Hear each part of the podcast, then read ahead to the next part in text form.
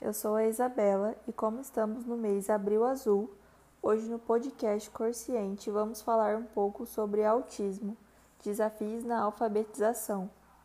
O transtorno do espectro autista, TEA, é um transtorno de neurodesenvolvimento caracterizado por déficits de interação social, problemas de comunicação verbal e não verbal e comportamentos repetitivos. Os problemas na comunicação e na interação social impactam o processo de alfabetização, devido à dificuldade de compreensão dos contextos e sinais sociais.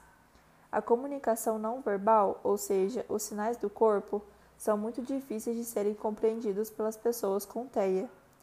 Outras características comuns no autismo são pouco contato visual, pouca reciprocidade, não sabem dialogar, atraso de aquisição de fala e linguagem, desinteresse ou inabilidade de socializar, não compartilham objetos ou interesses, preferências por objetos a pessoas, visão fragmentada do todo e hiperfoco em detalhes, dificuldade em usar pronomes e ecolalia, psicopatologia em que se repete tudo o que houve.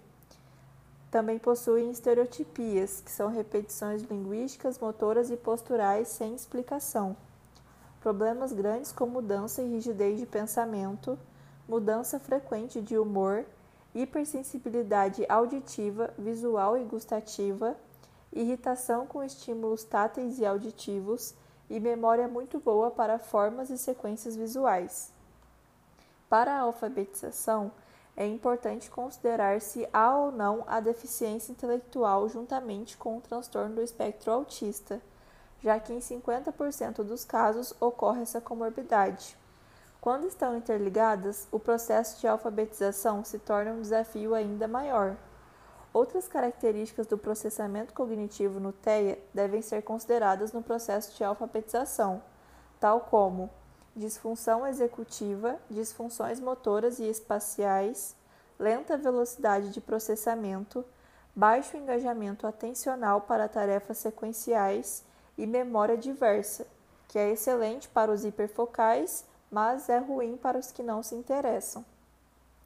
As crianças com autismo decoram facilmente as palavras, mas têm dificuldade nas habilidades fonológicas mais complexas.